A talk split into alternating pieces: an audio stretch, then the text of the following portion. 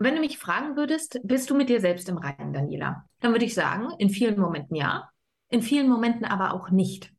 Weil ich glaube, einer der Kardinalsfehler, so im Rahmen, in der Bubble, in der du und ich uns ja auch manchmal bewegen, also in dieser Bubble der Persönlichkeitsentwicklung, dann wird geglaubt, nur weil es jetzt hier und heute einem Menschen gut geht, weil es dir gut geht, weil es mir gut geht, gibt es keine schlechten Momente, gibt es keine herausfordernden Situationen. Die gibt es ganz genauso.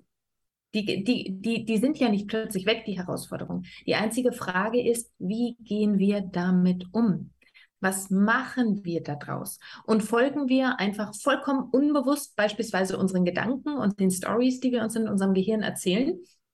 Oder merken wir, ouch, das tut jetzt weh oder das überfordert mich oder da weiß ich jetzt überhaupt nicht, was ich, was ich mit anfangen soll.